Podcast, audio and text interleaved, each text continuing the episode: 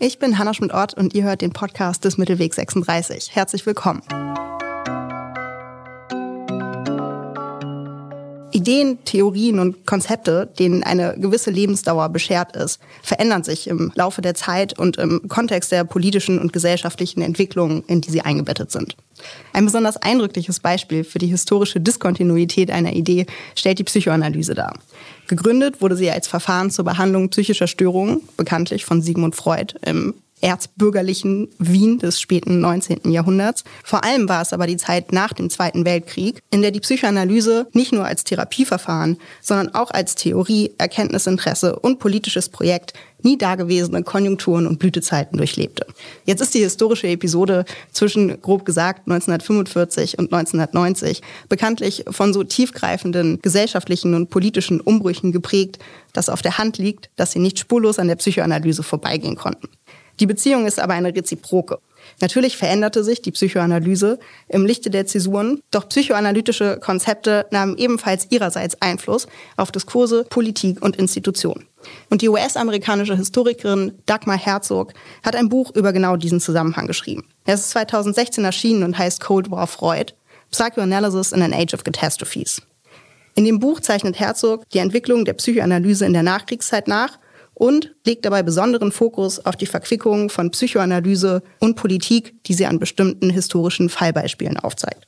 Ein Beispiel ist die Entstehung der Ethnopsychoanalyse, also ethnologische Forschung, die sich der Psychoanalyse als Methode bedient und die einerseits ein Produkt der Auseinandersetzung westlicher Analytiker und Analytikerinnen mit den ehemals kolonisierten Gesellschaften und ihren Subjekten darstellt, aber auch die ganz grundsätzliche Frage nach dem Verhältnis von individueller Psyche und Vergesellschaftung aufwirft. In dieser Podcast-Folge wollen wir die Ethnopsychoanalyse und ihre faszinierende Entstehungsgeschichte näher beleuchten. Und ich freue mich sehr, dass dafür Aaron Lahl zu Gast ist, der das Buch von Dagmar Herzog kürzlich ins Deutsche übersetzt hat. Hi Aaron. Hallo und äh, vielen Dank, dass ich hier sein darf. Sehr schön, dass du da bist. Aaron, du bist Psychologe, wissenschaftlicher Mitarbeiter an der International Psychoanalytic University in Berlin und stehst gerade am Beginn deiner Ausbildung zum Psychoanalytiker. Deine Arbeitsschwerpunkte sind Psychoanalyse und Sexualforschung und du hast in der Vergangenheit insbesondere zu den Themen Homosexualität und Transgeschlechtlichkeit gearbeitet und publiziert. Und du promovierst außerdem und zwar zur Bedeutung von Masturbation und Pornografiekonsum bei jungen Männern. Ja. Wie ist dein Bezug zur Ethnopsychoanalyse? Ja, also ich würde sagen, ich habe äh, zwei Berührungspunkte mit der Ethnopsychoanalyse. Der eine geht über die Person Fritz Morgenthalers. Morgenthaler ist auch eine wichtige Figur in diesem Kapitel von Dagmar Herzog. Und Morgenthaler ist nicht nur Ethnopsychoanalytiker, sondern auch ein Theoretiker in sehr vielen unterschiedlichen Bereichen. Einerseits hat er, finde ich, sehr wegweisende Texte zur psychoanalytischen Technik geschrieben. Andererseits zur Traumtheorie, aber eben auch zur Sexualtheorie. Morgenthaler ist bekannt und das ist auch mein zentraler Berührungspunkt zunächst mit ihm gewesen, dafür, dass er eine sehr in seiner Zeit progressive Theorie der Homosexualität entwickelt hat. Man sagt auch, das ist die erste nicht pathologisierende Homosexualitätstheorie in der deutschsprachigen Psychoanalyse. Das heißt also die erste Homosexualitätstheorie, die aus der Analyse stammt und für die Homosexualität nicht als Krankheit bewertet ja, wurde. So kann man sagen. Bei Freud zum Beispiel ist das auch ambivalent. Also man könnte auch sagen, dass Freud eigentlich schon eine Theorie der Homosexualität entwickelt hat, die nicht pathologisierend war. Aber in der Nachkriegszeit, auch in Deutschland, gab es dann sozusagen so einen Backlash und Morgenthaler hat dann eigentlich prominent das erste Mal damit gebrochen, indem er wirklich auch von nicht neurotischer und normaler Homosexualität gesprochen hat und sich damit befasst hat. Und vielleicht noch ein anderes Beispiel aus seinen sexualtheoretischen Schriften, was mich auch sehr inspiriert hat, ist seine Theorie über Sexualstörung, was wir in der Psychoanalyse Perversionen nennen, wo er so eine schöne oder wie ich finde sehr überzeugende Theorie entwickelt hat, dass Sexualstörungen dann entstehen, wenn es narzisstische Defizite gibt, also wenn es Kränkungen gibt, die damit verarbeitet werden, Risse im Selbstbild, die sozusagen mit Sexualstörungen ausgeheilt werden. Seine berühmte Metapher ist die Perversion als Plombe. Und diese äh, sexualtheoretischen Schriften Morgenthalers kann man nicht trennen, würde ich sagen, von seinen ethnopsychoanalytischen Schriften. Das sieht man auch prominent daran, dass das in den Texten bei ihm immer sehr schön durcheinander geht. Also, dass dann beides miteinander immer wieder vermittelt wird. Ja, ich würde sagen, das ist so mein Haupt- oder mein mhm. erster Bezugspunkt zu Morgenthaler. Der andere ist, dass ich generell finde, die Ethnopsychoanalyse ein Medium ist, die psychoanalytische Theorie kritisch selbst zu befragen. Also, ich glaube, das ist sozusagen so eine Art Reflexionsmedium, um zu fragen, ob ob unsere Konzepte, gerade entwicklungspsychologische Konzepte, wirklich so invariant und ahistorisch sind, wie sich das manche Leute immer mal wieder vorstellen. Und in dieser Hinsicht finde ich, ist sozusagen die Ethnopsychoanalyse so eine Art Selbstkritik der Psychoanalyse und deswegen für mich auch sehr interessant. Und als ich dann dieses Buch übersetzt habe, habe ich mich dann auch sozusagen die Gelegenheit ergriffen, mich auch nochmal vertieft mit den Schriften Morgenthalers, Parins, Parin Matthijs auseinanderzusetzen und zu gucken, was das mit meinem eigenen Theorieverständnis macht. Bevor ich jetzt dich nach der Entstehungsgeschichte und mhm. der Geschichte eben der drei von dir erwähnten Analytiker frage, würde mich doch interessieren, wie funktioniert diese Selbstkritik, die du gerade angeschnitten hast? Wie wird die möglich durch die Ethnopsychoanalyse? Ja, ein klassisches Beispiel ist sicherlich der Ödipus-Komplex, der ja eine Theorie ist, was auch in der allgemeinen Kultur irgendwie angelangt ist. Es gibt sozusagen so eine vereinfachte Form des Ödipus-Komplexes, wie man ihn sozusagen so runter erzählt. Also da ist dann irgendwie der Knabe, der hat im Alter von drei bis fünf Jahren verliebt er sich in die Mutter und dann kommt er aber irgendwie in Konkurrenzgefühle gegenüber dem Vater und hat Angst, dass der Vater ihn kastrieren könnte und dann lässt er von der Mutter ab. Und manchmal wird das dann nur verdrängt und dann gibt es einen Ödipus-Komplex und man wird neurotisch. Das ist sozusagen so eine einfache Narration über den Ödipus-Komplex und das ist natürlich angelehnt an die bürgerliche Kleinfamilie und es wirft sofort die Frage auf, greift das in anderen Kulturen? Man könnte auch fragen, greift das überhaupt in dieser Kultur? Und ich glaube, dass die Ethnopsychoanalyse sich lange damit auseinandergesetzt hat und dann auch dazu beigetragen hat, das Konzept des Oedipus-Komplexes weiterzufassen oder auch sozusagen unterschiedliche Varianten dessen denkbar zu machen und uns damit vor Augen zu führen, dass wir ja nicht mit beschränkten Konzepten arbeiten sollen. Es geht also ganz fundamental um die Frage nach der Zeit- und Raumgebundenheit psychoanalytischer Konzepte. Ja, ich würde sagen. Und damit auch der Normativität. Inwiefern? Ja, also ich glaube, Psychoanalytiker arbeiten immer mit impliziten Vorstellungen davon, was gesund und normal ist. Und das Beispiel der Homosexualität ist ja so ein klassisches, ne, dass Psychoanalytiker lange gedacht haben, der Weg der Reife ist, wenn man dann am Ende dabei rauskommt, dass man das Gegengeschlecht begehrt. Und ich glaube, dass es eine Reihe von psychoanalytischen Konzepten gibt, die sozusagen Gesundheitsvorstellungen implizieren und dass die durch die Ethnopsychoanalyse auch befragt werden neu. Und diese Befragung analytischer Konzepte war also auch das Vorhaben der drei AnalytikerInnen, mit denen wir uns heute ganz maßgeblich befassen wollen. Ja. Möchtest du sie vorstellen? ja, also Fritz Morgenthaler, Paul Parin und äh, Goldi Parin Mattei waren drei politisch denkende PsychoanalytikerInnen, würde ich sagen. Sie sind auch alle drei in den 1910er Jahren geboren und waren auch alle drei politisch sehr aktiv. Also Barin Mattei zum Beispiel tatsächlich im spanischen Bürgerkrieg auf Seite der republikanischen Kräfte, nicht an der kämpfenden Front, sondern weil alle drei Mediziner waren, waren sie dann immer sozusagen auf der medizinischen Seite und haben auch bei Titos Partisanen im Kampf gegen den Faschismus auch mitgewirkt und also in Jugoslawien. Und das ist sozusagen diese, dieser antifaschistische Hintergrund, den sie alle drei haben, ist sicherlich auch wesentlich für die Popularität, die sie dann erlangt haben in 1968 herum. Gut, also die drei sind alle medizinisch gebildet und Parin und Morgenthaler sind Ärzte. Parin Mattei hat im Labor gearbeitet vor allen Dingen und sind dann in den 50er Jahren, glaube ich, Psychoanalytiker geworden mit einer gemeinsamen Praxis, haben alle bei denselben Lehranalytiker ihre Ausbildung gemacht und vertreten alle drei eine sehr politische Psychoanalyse, würde ich sagen. Und sie verbindet dann, dass sie alle, wie das bei Paul Parin auch in einem Text heißt, als Kinder diesen Afrika-Traum hatten. Also ich glaube, so eine Karl May-inspirierte Fantasie, was Afrika so sei und was man da finden könne. Nicht unproblematisch sicherlich, aber sie hat dazu geführt, dass die drei dann äh, auf Afrika-Expeditionen gegangen sind, ab Ende der 50er oder Anfang der 50er, glaube ich sogar. Ich glaube insgesamt neunmal so und zum Teil dann über mehrere Monate, sogar ein halbes Jahr dort dann Reisen hingemacht haben und irgendwann dann halt angefangen haben, ethnopsychoanalytisch zu forschen. Das war also nicht ihr ursprüngliches Ziel, aber irgendwann haben sie diese Reise unternommen mit dem Ziel zu forschen und die psychoanalytischen Konzepte einer Prüfung zu unterziehen außerhalb westlicher Gesellschaften. Ja, also ich, glaube, dass schon früh das Forschungsinteresse da war. Ich habe jetzt gesagt, dass sie dann irgendwann ethnopsychoanalytisch geforscht haben, weil ich würde sagen, Ethnopsychoanalyse beginnt eigentlich da, und das verbinden wir auch mit dem Begriff Ethnopsychoanalyse heute, wo wirklich psychoanalytische Technik in der Feldforschung verwendet wurde. Also die ersten Reisen, die die gemacht haben, haben sie sozusagen nur so Beobachtungen gemacht und sich gefragt, warum haben der und der Stamm, warum haben die solche Charakterzüge, was hat das mit deren Großwerden zu tun und so weiter. Also es war sozusagen noch ethnologisch soziologische Beobachtung auf der einen und psychoanalytische Reflexion auf der anderen Seite. Und irgendwann, und das ist wirklich das kreative Moment, was Sie auch in den Diskurs eingebracht haben, haben Sie angefangen, psychoanalytische Gespräche mit Ihren Informanten, Analysanten, Gesprächspartnern dann zu führen und da dann auch drüber zu publizieren. Und ab dem Moment, also der Begriff Ethnopsychoanalyse stammt eigentlich von einem anderen Forscher, Georges Devereux, aber heute verbinden wir genau diesen Ansatz mit dem Begriff Ethnopsychoanalyse. Und wie darf ich mir das vorstellen? Also das Forschungssubjekt wurde quasi auf die Couch befördert.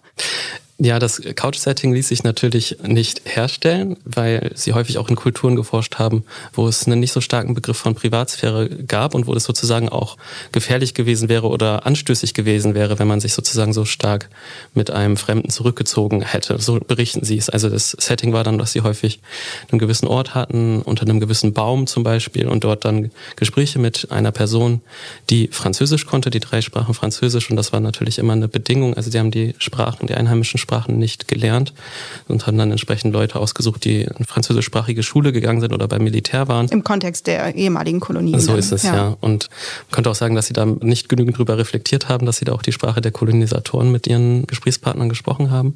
Aber um vielleicht noch zurückzukommen, wie man sich das vorstellen kann, also sie sind dorthin gereist, sind in ein Dorf gegangen und haben zuerst natürlich mit den Dorfchefs gesprochen und das sozusagen abgeklärt. Und dann haben sie sich Gesprächspartner ausgesucht, mit denen dann 50 Minuten gesprochen, jeden Tag, wenn es ging. Und denen immer gesagt, wir wollen den Stamm, zum Beispiel die Dogon, das war sozusagen das erste große Buch. Wir wollen die mit den Ohren kennenlernen. Wir sind Touristen mit den Ohren. Das war immer sozusagen die Metapher, weil sie sollten nicht als Touristen wahrgenommen werden, die jetzt irgendwie bei den Maskentänzen Fotos schießen oder so, sondern sie wollten wirklich auch anders wahrgenommen werden. Und sie haben dann ihre Gesprächspartner bezahlt auch. Also mit einem durchschnittlichen Stundenlohn, was wir in der qualitativen Forschung heute eine Aufwandsentschädigung nennen würden. Das haben die dann sozusagen in dieser Therapie, die keine Therapie ist, ihren Gesprächspartnern gezahlt. Gut, jetzt sagst du eine Therapie, die keine Therapie ist. Wie mhm. also kann man sich das vorstellen, was für nicht therapeutische Therapiegespräche da geführt wurden?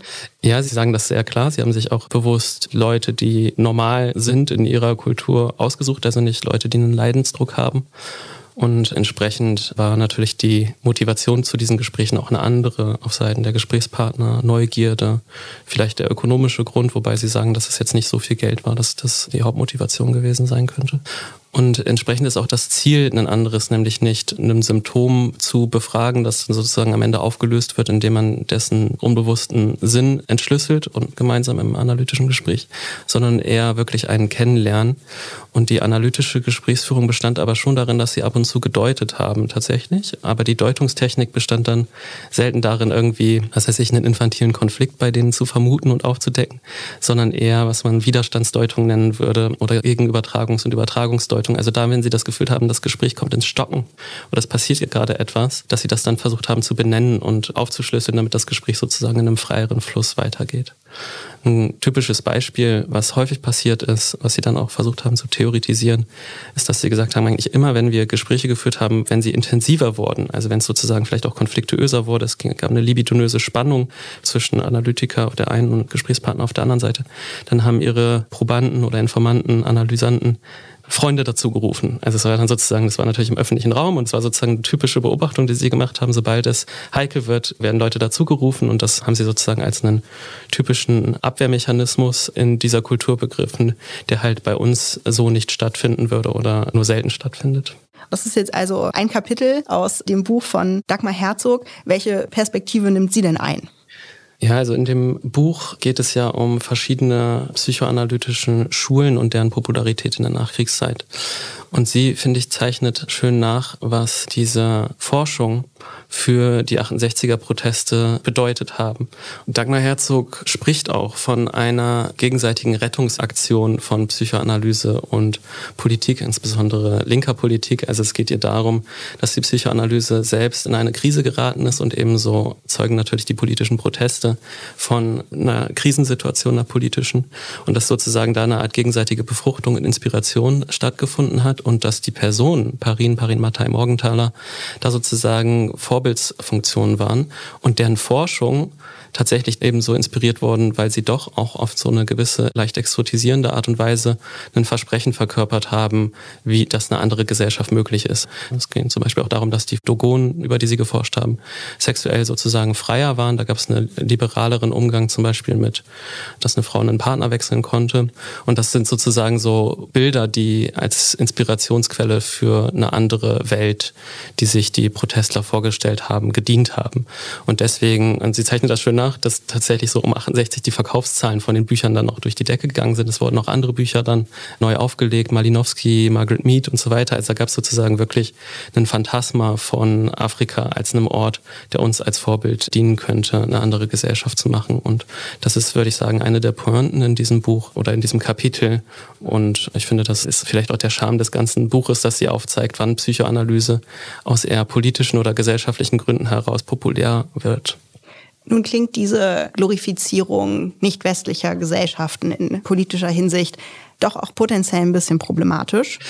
Ja, ich würde sagen, also wenn man die ganz frühen Schriften von Parin und Morgenthaler liest, dann wird einem auch klar, dass es wirklich ein koloniales Phantasma, was die auch haben. Ne? Also es geht um die Primitiven, die sozusagen näher am Glück dran sind. Das ist bei denen am Anfang sicherlich da.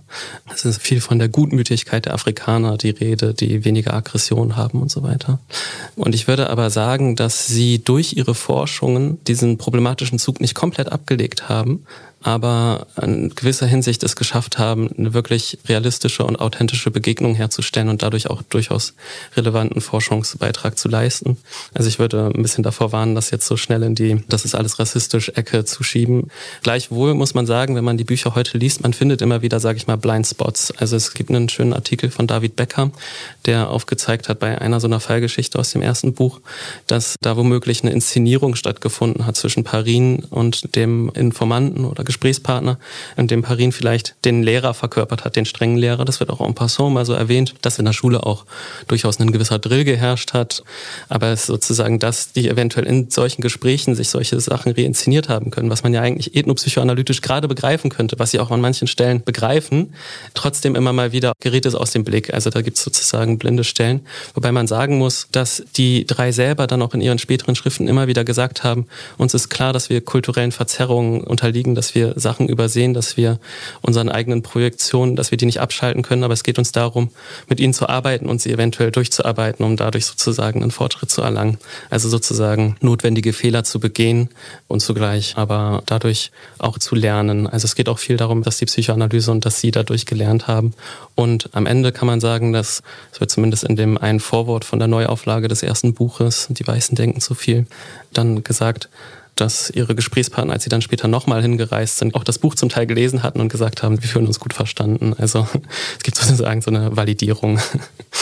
Dabei fällt mir ein, weil ich das so eine nette Episode in dem Kapitel in Dagmar Herzogs Buch fand, wie einer der Analysanten sich dann also Jahre später nochmal bei den dreien quasi bedankt hat dafür, dass sie ihm gezeigt hätten, dass die Magenprobleme, die er mhm. hatte, mit heruntergeschlucktem Ärger zu tun hätten, den er dann also quasi ausagiert hat und damit seine Magenprobleme los war. Das heißt, äh, ein wenig Heilanalyse war offensichtlich doch dabei. Ja. Eine andere Sache, die ich in dem Kapitel gelernt habe und die ich gerne noch kurz anschneiden würde, war, dass nicht nur sozusagen eine bestimmte historische Konjunktur und ein bestimmter historischer Trend war, dass eben diese Art von Forschung besonders breit rezipiert wurde, sondern dass sie auch insofern eine langfristige Wirkung hatte, als der Fokus, den die drei eben auf die Dynamiken zwischen Beobachtern, also sich und den Beobachteten gelegt haben und die, soll man sagen, die immer wieder die Thematisierung dieses Verhältnisses inzwischen eigentlich komplett in den Mainstream der ja. ethnologischen Forschung eingegangen ist. Ja, also ich bin kein Ethnologe, deswegen kann ich das auch vor allen Dingen nur durch, wie andere Leute das dann auch rezipiert haben, sagen. Aber ich glaube, dass es ein reflexives Moment darin gegeben hat, was zu dem Zeitpunkt auch neu war. Und was auch häufig berichtet wird, ist, dass eigentlich das die erste erste Forschung war, in der wirklich den Gesprächspartnern eine Stimme gegeben wurde. Also wenn man das Buch heute liest, diese 13 Fallgeschichten im ersten Buch, man bekommt wirklich, weil das auch sehr gut dokumentiert ist, ne, auch mit den Gefühlen, die dann sozusagen Parin und Morgenthaler hatten,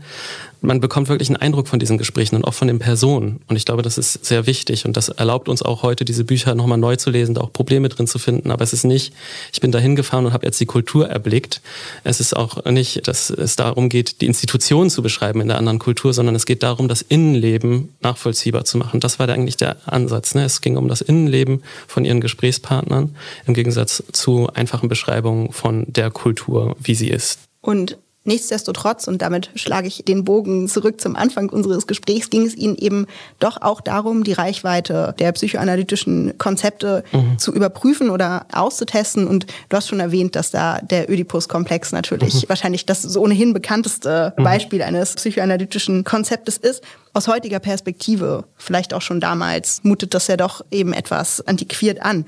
Aber kannst du vielleicht zum Abschluss noch ein paar Worte dazu sagen, wie es um die heutige Rezeption dieses Konzeptes bestellt ist? Des Oedipus-Komplexes. Ja. Ja, also in dem Kapitel von Dagmar Herzog erwähnt sie das, dass es schon zu der Zeit irgendwie, sie sagt, sieben, acht verschiedene Varianten des Oedipus-Komplexes, theoretische Modelle dazu gab. Ähm, ich kann ja vielleicht einfach mein Verständnis des Oedipus-Komplexes als eins, was glaube ich auch viele teilen, kurz darlegen. Also ich gehe davon aus, dass es gewisse Entwicklungsanforderungen gibt und eine davon ist sicherlich, dass wir alle irgendwann das Inzest-Tabu sozusagen uns aneignen müssen. Dass es auch eine gewisse Phase gibt, in der wir irgendwann erkennen müssen, dass eine Person aus der älteren Generation, die uns betreut, also eine primäre Bezugsperson, irgendwann nicht nur für uns da ist, sondern wir auch irgendwann merken, die ist auch für wen anders da und das ist sozusagen eine schmerzhafte Erfahrung. In der Psychoanalyse nennen wir das Triangulierung und das sind sozusagen Entwicklungsschritte, also die Geschlechtergrenzen, die Generationengrenzen, die Triangulation, der Ausschluss aus der Urszene, also Urszene, dass sich zwei ältere Personen untereinander lieben und begehren und auch miteinander schlafen und wir ausgeschlossen sind. Und das sind sozusagen Sachen, die wir alle aneignen müssen, aber das ist kulturell sehr heterogen. Und das geht natürlich auch bei homosexueller Elternschaft, das gibt es auch bei alleinerziehenden Eltern. Das geht in Kulturen, wo ganz viele sich um die Kinder kümmern, wie das häufig bei den von Parin Morgenthaler und Parin Mattei untersuchten Kulturen war. Und das ist sozusagen, ich glaube, so ein breiteres Konzept von einem ödipalen, strukturellen Moment, durch das wir alle durchgehen müssen. Das wäre mein Verständnis des Ödipus-Komplexes. Ich glaube aber auch, dass man das nicht aufgeben sollte. Und in der Hinsicht würde ich sogar sagen, dass der Ödipus-Komplex universell ist, weil das sind, wenn man mit Leuten spricht, immer wieder Sachen, Sachen, an denen wir auch nagen und um die herum wir Symptome zum Beispiel entwickeln. Das war ein schönes Wort zum Abschluss dieses Kapitels. Das war aber eben, wie gesagt, nur eines der Kapitel und ist nur einer der historischen Fälle, denen sich Dagmar Herzog in diesem Buch annimmt, die eben aus dem Bereich der Psychoanalyse-Rezeption während des Kalten Krieges stammen. Andere Beispiele sind die Debatten um Homosexualität, die in den 1950er Jahren in den USA geführt wurden, oder die Debatten, die im Nachgang des Nationalsozialismus um die Anerkennung von posttraumatischen Belastungsstörungen bei Holocaust-Überlebenden geführt wurden. In all diesen Debatten haben Psychoanalytiker, Psychoanalytikerinnen eine maßgebliche Rolle gespielt. Und Dagmar Herzog, die wie gesagt Historikerin ist, widmet sich den jeweils historisch spezifischen Konstellationen, in denen diese psychoanalytischen Konzepte und die damalige gesellschaftliche Situation zusammentreffen und zeigt, wie diese Konzepte dann Institutionen und Bewegungen prägen. Die Übersetzung des Buches von Aaron Lahl erscheint in diesem Jahr bei Surkamp. Die im Gespräch erwähnte Literatur findet ihr wie immer unten in den Show Notes. Dieses Mal noch ergänzt mit einer Liste, die Aaron dankenswerterweise zusammengestellt hat, die weiterführende Literatur zum Thema Ethnopsychoanalyse beinhaltet und unter anderem noch den Verweis auf einen sehr schönen Artikel, den ich euch sehr ans Herz legen möchte, den Aaron zusammen mit Patrick Henzel-Lindhorst verfasst hat und in dem die beiden sich Morgenthalers, also eines Teil des heute besprochenen Trios, wandelnden Verständnis von Homosexualität in der Psychoanalyse widmen. Aaron, ganz herzlichen Dank dafür und vor allen Dingen ganz herzlichen Dank für das schöne Gespräch. Vielen Dank auch dir für das schöne Gespräch.